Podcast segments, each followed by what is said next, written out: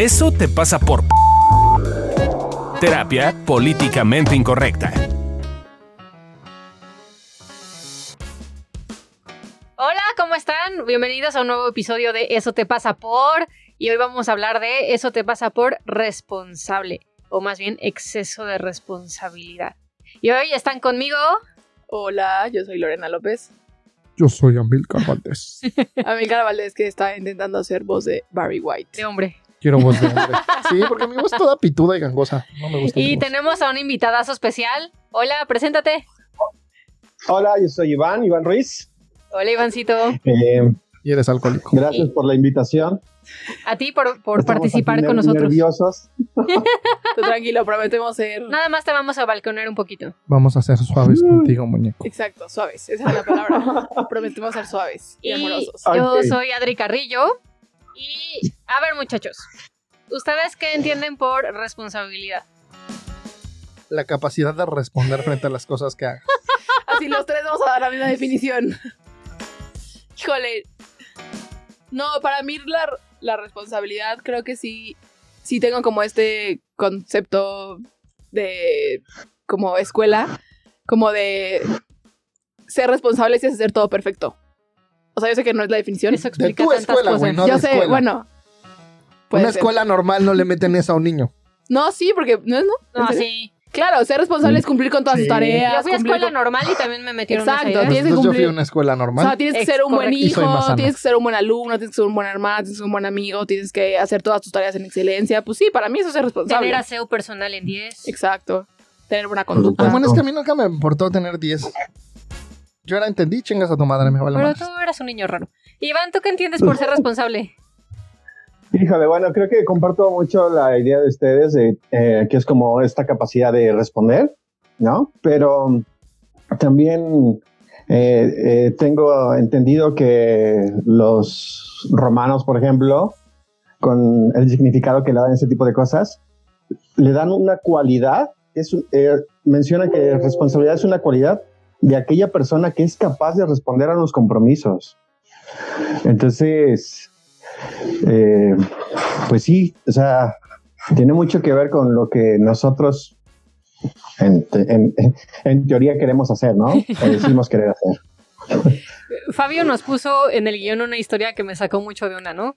En un hospital psiquiátrico, un interno se limitaba a no moverse noche y día.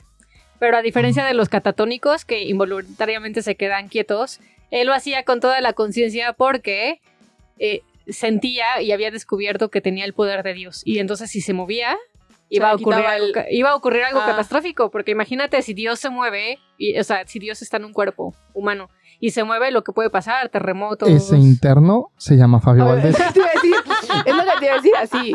No será Fabio inventándose su propia historia. Así. Pero creo Eso que explica por qué es medio autista. En unas vacaciones. se pone en catatonia. No, pero ya fuera de broma, digo, este es un caso claramente de psiquiátrico, Claro. pero ¿cuántas veces no de repente nos pasan cosas similares, no? Sobre todo a los, a los aquí presentes me consta que de repente es como, como esta sensación de todo es mi responsabilidad, todo es este un poco... eh, Todo lo tengo que hacer yo. todo, todo lo tengo que hacer yo, todo tiene que ver conmigo y si fallo y si lo hago mal o si eh, me quedo corto, entonces va a haber una consecuencia catastrófica. Sí, o sea, yo, yo sí veo que sí me voy a ese extremo. eh, y que aunque sí he como intentado mediar, ¿no? Y no irme como a ese extremo, sí noto que es un automático. O sea, un- y, y yo sí me voy a extremos de escucho a un paciente y entonces un paciente llega y me dice como, es que se murió mi abuela y entonces casi casi yo digo como, ok, pero yo qué hice para que se muriera la abuela, ¿no? Y, o sea, noto que ya no, ya no me lo tomo tan en serio. O sea, solo le puse la almohada en la cara. No significa que ya tuviera los pulmones débiles. ¿no? Pero sí me voy como a ese extremo de sí decir yo que tengo que ver en esto ante cualquier tipo de situación mía o ajena. Yo recuerdo hace tiempo que dos anécdotas. Una es que un amigo llegó tarde al trabajo y yo vi que iba a llegar tarde al trabajo, entonces sentí que no llegó, que llegó tarde porque yo no le avisé. Y la otra es larga historia, pero a su mamá le cagaba a su prometida. Le gustaba mucho una ¿No la exnovia. prometida de tu amigo? Sí. Ajá. En una fiesta lo empedó la mamá para que se cogiera a la otra vieja y pues efectivamente Uy. pasó eso. Y entonces yo dije como, ay, yo fui parte del complot porque no dije nada. Luego vi que al güey le encantaba coger, igual se lo hubiera cogido, pero unos meses tuve culpa de. Sí, pero entiendo la sensación, ¿no? O sea, Sí, ya te iba a de- decir, pues sí, no. si, tú me- si tú te estás dando cuenta de algo y no lo evitas, pues entiendo por qué Es- es pensarías que fue tu, fue tu resultado. Ajá. Claro. Claro, yo eh, un poco como lo que hace Lore, este, solo que hoy creo que ya no eh, tengo esa vivencia de una culpa enorme, pero sí filtro como, ¿y yo qué tengo que ver en esto? ¿Yo qué hice? Y, y debí haber dicho, debí haber este, eh, evitado, etcétera, ¿no? O sea, hay una parte en la que suavemente, pero lo sigo haciendo, como dice Lore, de forma automática, el, es mi responsabilidad. A mí me pasa mucho como, como esto de ser figura pública en mi imagen y bla, bla, bla. Parte por lo cual me cuesta arriesgarme porque siento que digo, güey, pues si me vuelvo famoso, pues ya me van a tomar como dogma de fe, entonces tengo que tener cuidado con lo que digo, entonces Mm. mejor no me hago famoso y mejor no digo nada Claro. y a chingar a su madre. Exacto, ¿no? A veces por exceso de responsabilidad nos vamos a esta inacción, ¿no? Hace ratito, antes de que empezáramos a grabar, estábamos hablando de por qué estaban estas personas en particular grabando este episodio. En particular, Es Porque nunca es casualidad. nunca es casualidad. Y entonces Amilcar decía como, a mí me gustaría ser del tipo de responsabilidad de ustedes en donde no se ponen como gallinas sin cabeza. Pero creo que lo que a ti en particular te pasa tiene que ver con esto, ¿no? O sea, con ves tanto el impacto que potencialmente puedes tener que terminas en inacción. Y para nosotros, o sea, para Iván, creo me parece que es semejante a lo que nos pasa a mí y a Lore, es como de, pues, si ya lo vi, no puedo no hacer nada, ¿no? Claro. Entonces tengo que hacerlo, aunque a veces eso sea contraproducente. Claro, y- y creo que el tema también es, para mí ha sido un, algo que también se vuelve cansado, ¿no? Eh, porque creo que el- la responsabilidad va mucho de, de- va muy de la mano, perdón, estoy lenta el día de hoy. Eh, va muy de la mano Porque con... es sobre responsable, entonces despertó desmayándose y tenía que venir a grabar el podcast Claro. y vino. Entonces, si de repente escuchan Eh. un tuc, es que Lore se cayó.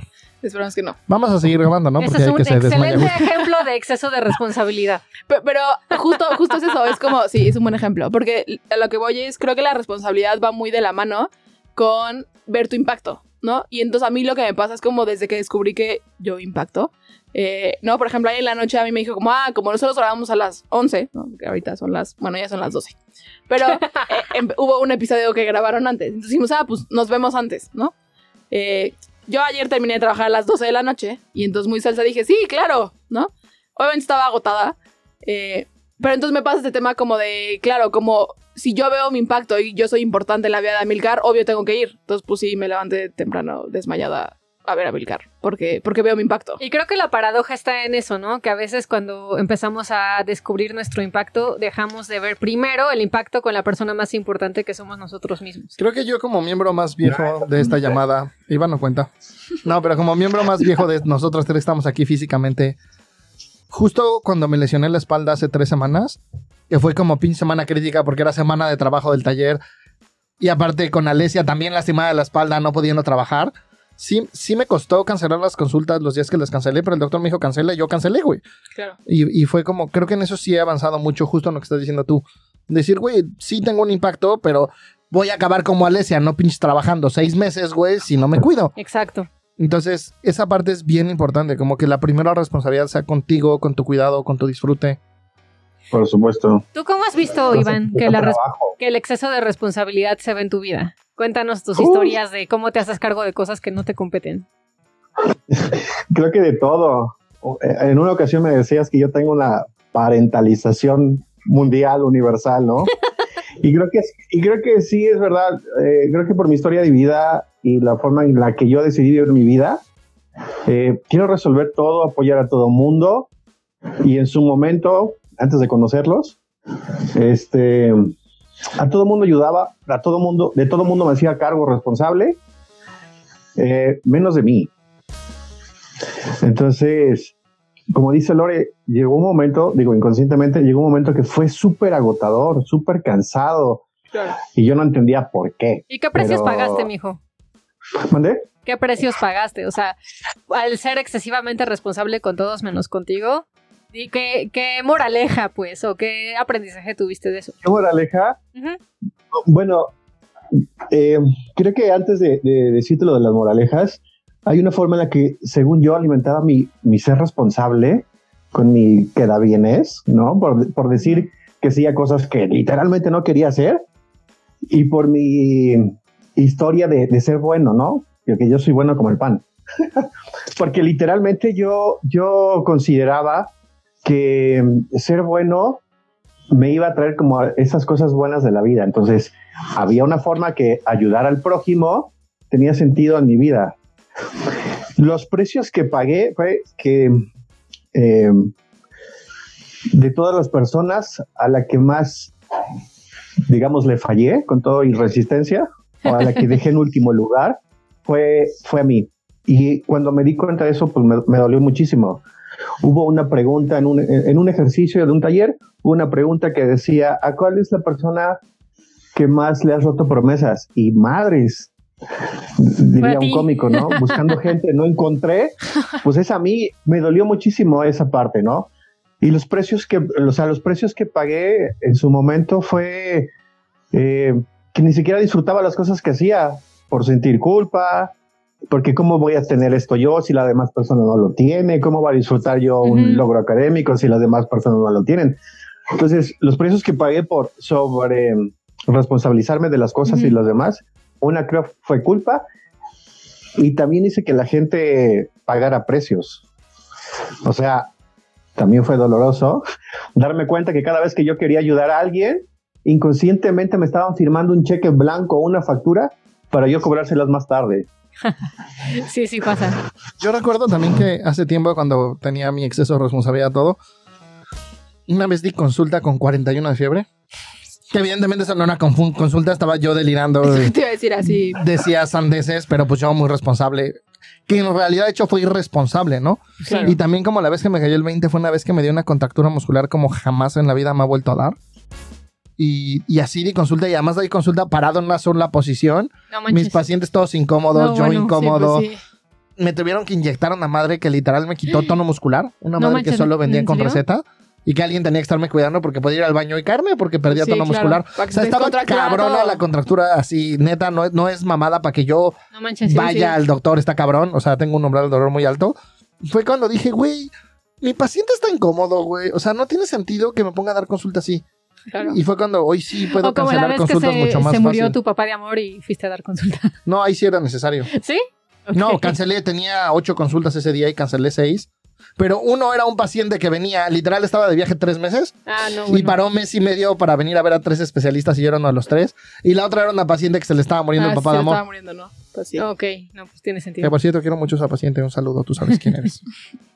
Pero sí, justo, ¿no? A veces cuando, está, con- cuando caemos en exceso de responsabilidad, lo que llegamos a sentir es culpa. Eh, culpa porque sentimos que lo que ocurre afuera tuvo que ver con nosotros, cuando a veces ni siquiera ocurre así. Y eso a, a nosotros en evolución terapéutica nos pasa cada rato, ¿no? O sea, cuando de repente vemos que no hemos logrado ese cambio en el mundo que nos gustaría porque pues está cabrón, porque Sí. somos siete, ocho güeyes, este, eh, de ti, repente, de repente es como de, como por qué sería nuestra culpa, ¿no? Pero ahí vamos cargando la culpa y parte de los precios de cargar un exceso de responsabilidad es sentir esta culpa que no tiene tanto sentido. Claro, y, creo que en este sentido también, como esa, cuando nos vamos como a ese, a ese lugar de- de estar en culpa, también nos impide disfrutar, ¿no? O sea, creo que sí a todos eh, nos pasa, ¿no? Como, ah, de pronto un paciente se nos va o de pronto pasa algo y pues sí, porque pues, sí, somos humanos y a veces la cagamos. Eh, y Hasta de- eso. Hasta eso, ¿no? Y de pronto, no sé, se hace, pasa algo malo con un paciente, digamos, y entonces sí nos vamos como lugar de, claro, fue nuestra culpa porque nosotros no, no lo hicimos bien, no pudimos haber hecho esto diferente, ¿no? Que, que está bueno notarlo como, como en esa sana responsabilidad, pero el tema es que cuando nos vamos eh, al otro lado del que estamos hablando, que tiene que ver con el exceso de, exceso de responsabilidad, estamos en culpa y ya ni disfrutamos, ¿no? Ya no podemos ver como, ah, lo que sí avanzó, eh, lo que sí le dimos, lo que sí aprendió en consulta, ¿no? Entonces también eso también creo que es un, un precio grande. Sí, justo, ¿no? O sea, ahora que, que lo dices, Lore, me quedo pensando que en general yo tiendo a vincularme con lo que faltó lo- de mí, lo que no fue suficiente de mí con mis pacientes, eh, como en un afán de aprender y mejorar para los que siguen, eh, pero dejo de vincularme con lo bonito, ¿no? Entonces dejo de disfrutar y dejo de- también... Una vez más, de como el más aprender. viejo de esta plática y el más sabio de esta plática. No, a mí eso me pasaba mucho y de hecho me daban crisis. Alessia y Fabio ya estaban hartos de mí porque no va en crisis de ya no quiero dar terapia cada dos, tres meses. Sí, a mí me da así a cada rato. Pero tiene que ver justo con que solo ves lo que te falta, entonces no te vinculas con lo chingón. Y entonces es un proceso agotador, pero ya cuando te vinculas con, güey, no mames, los pacientes van bien, han avanzado. O sea, Iván sí sigue siendo bien maricón, pero Pero pues ya que. pues ha dado algunos pasitos, Pero ¿no? O sea, Capilla Sixtina. cuando, cuando te puedes vincular con esas cosas, Claro. Disfrutas y entonces te dan muchas más ganas de dar. O sea, luego me decían, ¿no? Cuando estuve dando terapia en domingo, me decían, güey, ¿cómo das terapia en domingo a las 7 de la mañana? Y para mí era, pues para mí no es trabajo, güey. Me encanta, lo disfruto, está bien chingón. Sí, pero cada quien sus locuras. no, pero por ejemplo, ayer estaba justo hablando con Lore en la nochecita eh, y me decía que se sentía una terrible Ah, amiga y una pésimo ser humano. porque ahorita Gaby y Alessia andan pues como en una crisis medio personal. ¿Medio? Eh, bueno, una, una medio crisis personal, eso quise decir. Una pinche crisis del carajo, una, cri- una crisisota. Eh, y entonces, ah, ¿por qué no? Lorena en su mosquito de Claro. yo tengo que hacer todo, eh, le entró esta parte de es que no estoy asufi- haciendo suficiente para cuidarlas, ¿no? Y, Pues sí. y cuando le, le dije, ¿y qué sí estás haciendo? Me dejó de contestar la cabrona. Deja de contestar. Sí, güey. Casual, eso ya no me lo contestaste. Lo, lo, lo borré de mi pero sí me contestaste el test de qué tan royal eres, ¿no?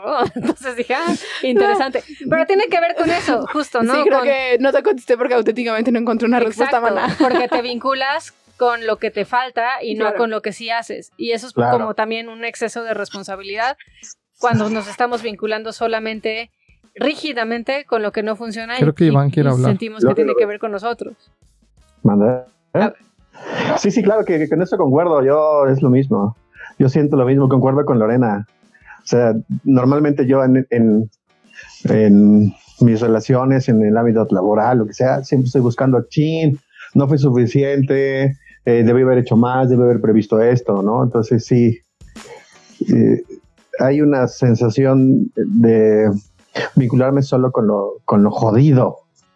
Pero creo que aquí hay algo que a mí me queda poco claro. No sé si ustedes o Amilcar, el gran sabio de este episodio, pueda darnos la- las respuestas porque creo que para nosotros en particular es complicado la- el tema de la responsabilidad y caemos fácilmente en el exceso porque creo que no hemos podido responder la pregunta de hasta, hasta dónde sí es mi responsabilidad, cuáles son los medidores, cuáles son los parámetros, cómo sé cuando estoy en un momento de responsabilidad y cuando estoy en un momento de sobre responsabilidad o incluso cuando me estoy lavando las manos.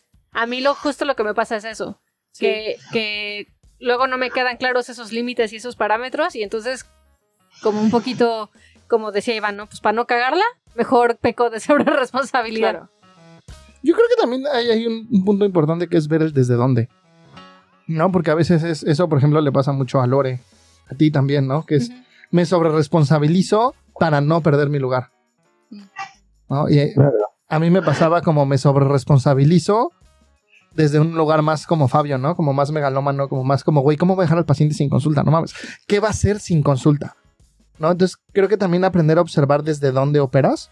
O yo, por ejemplo, a veces me da cuando ustedes dos son las más pinches activas de evolución, cuando están haciendo un chingo de cosas y de repente yo estoy descansando porque me jodí la espalda. Ahí es desde la culpa, ¿no? Como que quiero ponerme a hacer desde la culpa y es, güey, me trago mi pinche culpa y me cuido, que es lo que me toca hacer hoy. Tú, Iván, ¿desde dónde has visto Yo- que te mueve? Yo creo que, y ahí sí no creo que me lleven la contraria. Yo creo que mi parte sobre el responsable en su momento fue no ver mi parte culera. Hay una, hay una parte que creo yo que, eh, como para una vida de equilibrio, ¿no? Una parte sería la responsabilidad y la otra sería el ser víctima. Yo, por ejemplo, en, en un momento yo no podía ver mi parte responsable porque, o sea, yo era la víctima. ¿no? Eh, yo no me daba cuenta de lo que yo sí hacía y cómo lo hacía. Y recuerdo que eh, cuando comencé a ir a terapia, que no fue un buen momento, no me dolió tanto lo que en mi historia de víctima me estaba sucediendo o alguien más me había hecho, como darme cuenta que en efecto tenía yo una parte culera, tenía una parte que lastima, tenía una parte violenta y hacerme cargo de eso y ser responsable, aceptar que sí tengo eso, me dolió mucho. Hasta recuerdo que, que me encabronaba mucho con Amilcar porque eh, este, Yo te entiendo. le- le decía que cómo era posible que me, que me dijera esas pendejadas y yo era la víctima perfecta, ¿no? Yo no, podía ver, yo no podía ver mi parte responsable. Entonces, creo que al menos a mí, y si alguien se identifica, para poder ver una parte responsable también es necesario eh, contactar con esta parte víctima. No quedarnos del todo ahí, pero sí es como, pues sí, sí, sí, auténticamente sí me duele, pero como dicen ustedes, y como hoy lo creo también, es yo cómo contribuí, ¿no? Entonces, incluso Milka me llegó a contar que por eso perdió el pelo, dice, que yo incluso le disfrazaba la, responsabilidad este, con victimez. O sea, encontraba muchas formas inconscientemente para seguir siendo víctima disfrazándolo de responsabilidad. Claro, porque podemos caer en... No, dale, dale. Ajá.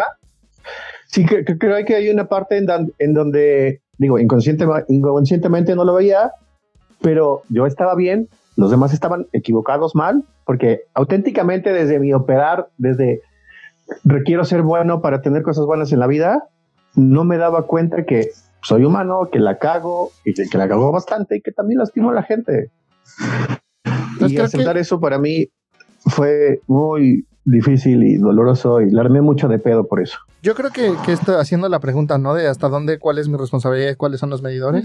Creo que uno importante es preguntarle a tu red de apoyo, ¿no? Y escucharla, porque luego Lore pregunta y le vale madres.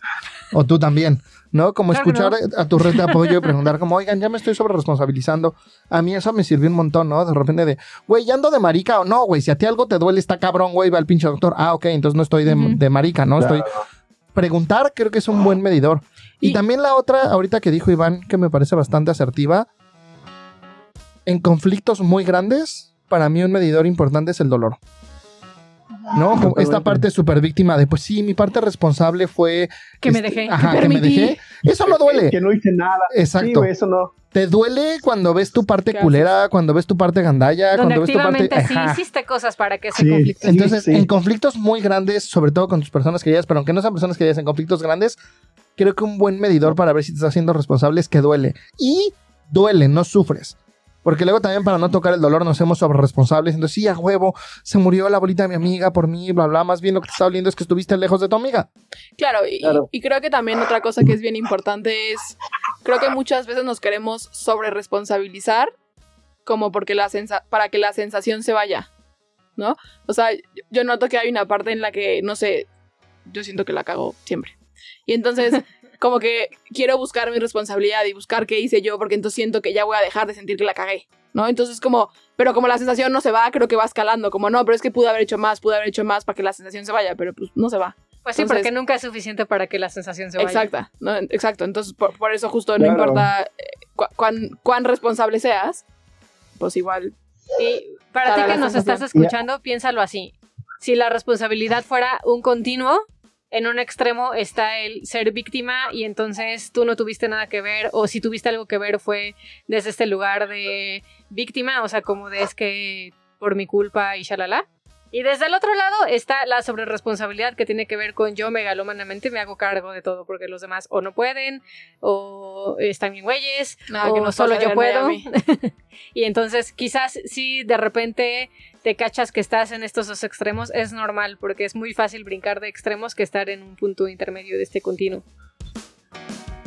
Sí, es como, es como sub y baja. Y, ahorita que mencionaste esto, eh, yo hubo un momento, me di cuenta que al querer ser sobre responsable, le mandaba un mensaje. No era mi intención, pero le mandaba un mensaje a la gente diciéndole como, estás pendejito, no puedes, te veo chiquito, este, lo tengo que hacer todo yo, ¿no? Entonces, la gente, en su momento hubo una o dos personas que me decían como, ¿por qué no confías en que lo puedo hacer? Y yo, ouch. Ah, ajá, o sea, sí, sí estoy confiando, pero no te estoy dejando, literal, ¿no? Literal. Y, si quieres como... Sí, dale, Iván. Que digo que ahorita, como en esta parte del medidor, también decías, algo que me sirvió mucho con ustedes fue, que me costó mucho trabajo, fue abrirme a posibilidades. Fue abrirme a posibilidades que a lo mejor en realidad yo no era quien decía ser, ¿no? Recuerdo que Amilcar me decía como, ¿y si sí fueras culero? ¿Y si sí fueras culero? O sea, me lo dijo cuatro o cinco veces que dije, bueno, ya, como, o sea, este... Culero ¿Qué tu papá. ¿Mandé? Culero tu papá. Sí, sí, sí, sí. Entonces yo, yo me defendía, incluso me decía él como, deja de pensar, deja de pensar y siente. Creo que hay una parte... Amo la imitación de Amilcar. Me lo imagino gritando y así. típica de él, ¿no? Pero hay una parte en la que, por ejemplo, No como le grito a todos mis pacientes, ¿eh? Vengan conmigo a terapia, muchachos. yo queriendo, yo queriendo encontrar como mi causa responsable, solo sobrecalentaba mi cabeza. Cuando lo único que requería era sentir mi sensación de, pues sí, güey, la cagaste, no pudiste, pues sí, pudiste haber hecho más, ¿no? Entonces, eh, ni hablar, no podemos evitar Exacto. vivir la sensación de haber fallado. Entonces creo que una buena respuesta a nuestros escuchas es si notas que estás en exceso de responsabilidad o en victimez, es observa qué te está pasando y de qué sensación estás corriendo. Quizás por allá va la solución, no tanto en hacerte cargo. A nuestros escuchas, ¿qué tal? Ella es súper profesional. Obvio. A obvio.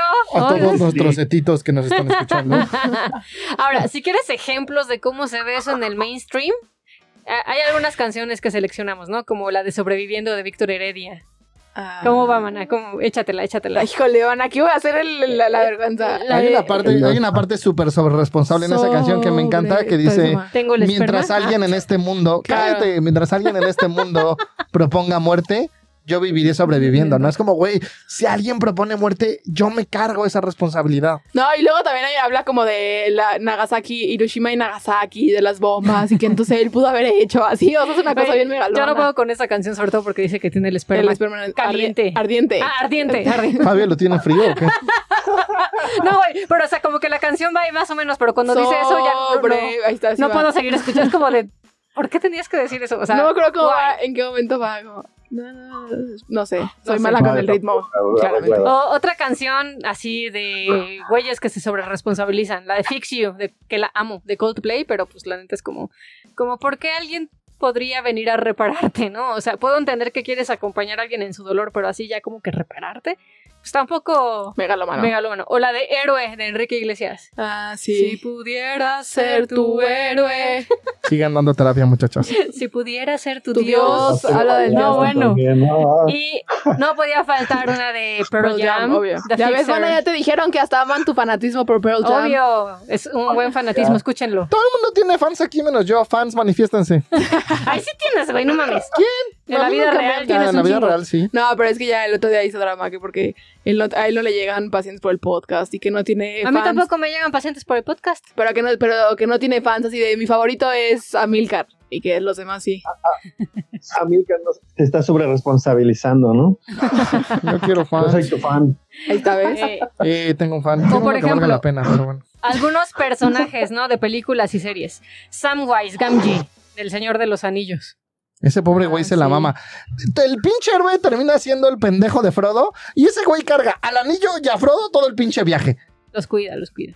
Oh, Típico. señor Frodo, señor Frodo. O sea, ¿quiénes se la rifan en esa historia? Sam y Gollum. Y Frodo. Frodo es un marica, güey. ¡Ay, se lo está- el anillo todo el tiempo, güey! Marica. No, no estoy de acuerdo con tu aseveración. Porque es Oh. igual de marica que Sam. ¿Qué, Sam? Digo que Frodo. Frodo. Yo amo a Frodo. O cualquier superhéroe, o sea, Batman, Spider-Man, Superman. Nombre de cualquier superhéroe y es prácticamente una persona que se sobreresponsabiliza. Un gran poder lleva Oh. una gran responsabilidad. Hermione ah, sí, este, Hermione, Harry vive sobreresponsabilizada. Sí. O Ay, Ned Stark. Y a Ned Stark lo, lo matan por responsable. No, la matan por pendejo, güey. Pues sí, porque le dijeron, te voy a ir a acusar. Y él, no, no, no me acusas, Claro. no me acusas. Ay, no, y luego, güey, vamos a cumplir este trato. Güey, pinche gente poco honorable, ¿por qué cumpliría su trato? Está bien, mátenme. Estás enojado Pero a mí. eso- No, sí. eso está bien que lo maten por pendejo, se lo ganó. No has visto Game of Thrones, ¿verdad? Pero Cuando lo veas te va a caer mal ese güey también. En su momento, en su momento yo creo que yo hacía eso. Sí. de, no me importa si la otra persona no es confirmo, honorable, confirmo. yo voy a ser responsable en esa parte, ¿no? Y me voy a sobrecargar a los dos. Ajá, entonces, Entonces, qué bueno que no sí, te han sí, matado, mijo. hace sentido. qué, qué bueno que no fui matado, ¿no? Un- Aún. en Por un- favor. En un juego. Ve, observen a estos personajes, ¿no? O sea, pagan precios grandes. Sí. Incluso Hermione. ¿Cómo No, es vivir así? Aunque es perfecta. O sea, Aunque todos queremos ser como Hermione. exacto. Yo no. Adriana y yo lo intentamos. Ay, sí. Somos- Un amigo en la universidad me decía así, Hermione. Ah, sí, yo sí querría ser. A mí me decían. Hermione en la carrera. No, a mí me decían Y si era igual insoportable que normal. Hermione en sus primeros años. A mí me decían John Nash. ¿Quién? John Nash. John Nash. Un matemático que es un sí, genio. güey. Tenía 10 de promedio en física, así me decían así. Ma- mamón.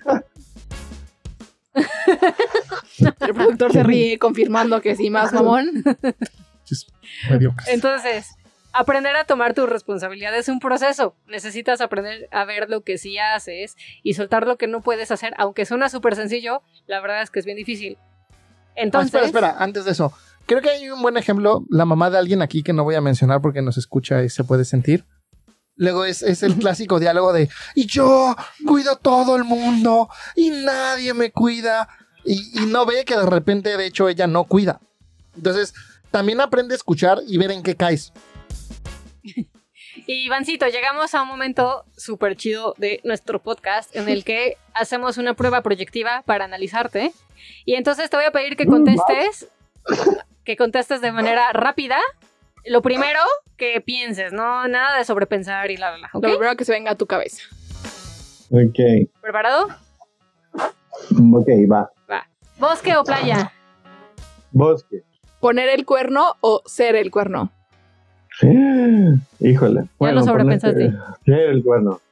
Mm, con- Todo el mundo es bien queda bien, nadie dice poner el cuerno. ¿Europa o Asia? Europa. ¿Diarrea o vómito? Ah, diarrea. ¿Ansiedad o tristeza? Tristeza es más conocida. ¿Papá o mamá? Mamá. Dices, mamá, obvio, güey. obvio. O sea, por favor. Cama, Mami es buena. cama o hamaca. Cama. ¿Dormir o coger? Coger. Coca o Pepsi. Coca. ¿Mal aliento o que le huela la cola? No, pues mal aliento. Vino o cerveza. Cerveza. ¿Chichis o nalgas? Chichis. Perros o gatos. Perros. ¿Drogas legales o ilegales? Legales. Porque soy abogado. ¿Té o café? Café. Si te suicidaras, ¿pastillas o cuerda? Pastillas. ¿Tacos o pizza? Tacos. Ok, ahora vas a completar la siguiente frase, ¿ok? Los hombres son Amorosos. Las mujeres son. Hermosas. México es Chingón. Tú eres. Valiente. Yay. Sí, Después de, después, de después de escuchar sus respuestas, confirmo que este invitado lo debíamos haber tenido en Queda Bien. Sí, yo creo que vamos a repetir ese episodio, el de ser bueno ¿le- como el pan. ¿Le queda bien? Ándale, de El buena de ser bueno pan. como el pan, porque el que hicimos de bueno se volvió un- una cosa filosófica extraña.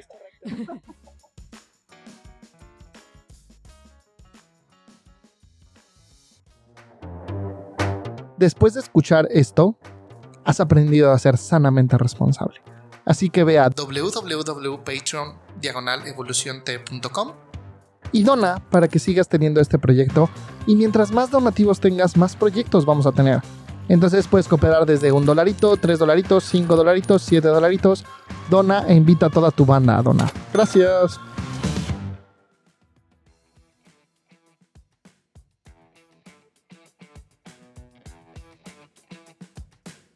Pero a ti que nos has estado escuchando hasta aquí, ahora sí, viene el momento bueno de que te dejamos los 100 tips, que son las veces que Ale se echa la culpa de cosas que no- de las cuales no tiene control al día.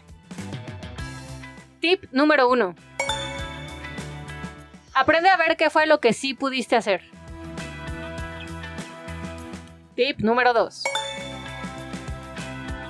Aprende a notar que el que ahora puedas ver otras posibilidades no quiere decir que fueran cosas que pudieras hacer en el momento. Ah, sí, sí, es importante. Ser compasivo.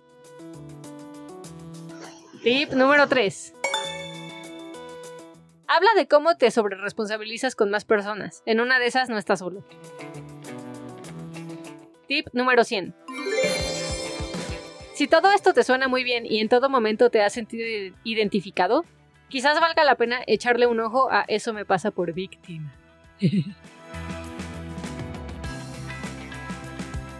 y para cerrar, muchachos, vámonos con nuestra ronda de preguntas de siempre. ¿Con qué se quedan? Yo me quedo con un buen autorreconocimiento de cómo he ido aprendiendo a no ser sobre responsable. Cool. Yo me quedo. Yo me quedo con que por más que me responsabilice, la sensación no se va a ir. Bien. Ivancito. Uy, sí, yo comparto las dos cosas de, de ellos, pero yo me quedo con que eh, hoy con todo y culpa, hoy eh, he cuidado de mí, o sea, siendo responsable primero de mí. Yo me quedo con que si me doy permiso de disfrutar y ver lo chido, entonces de hecho puedo ser más responsable. ¿Qué tiran a la basura? La víctima es. La víctima es muy bien. A mí. Yo, la sobreresponsabilidad de mis dos colocutoras. Chetuma.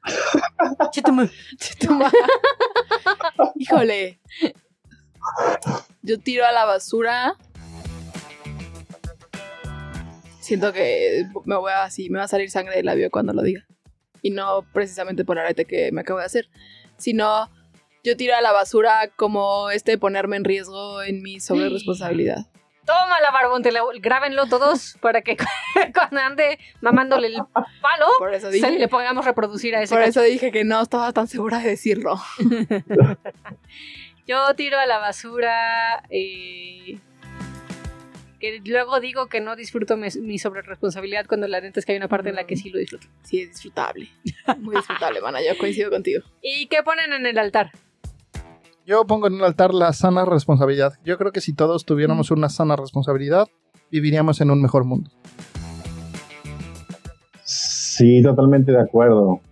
Creo que eh, como país tenemos mucho y como cultura tenemos mucho que aprender todavía.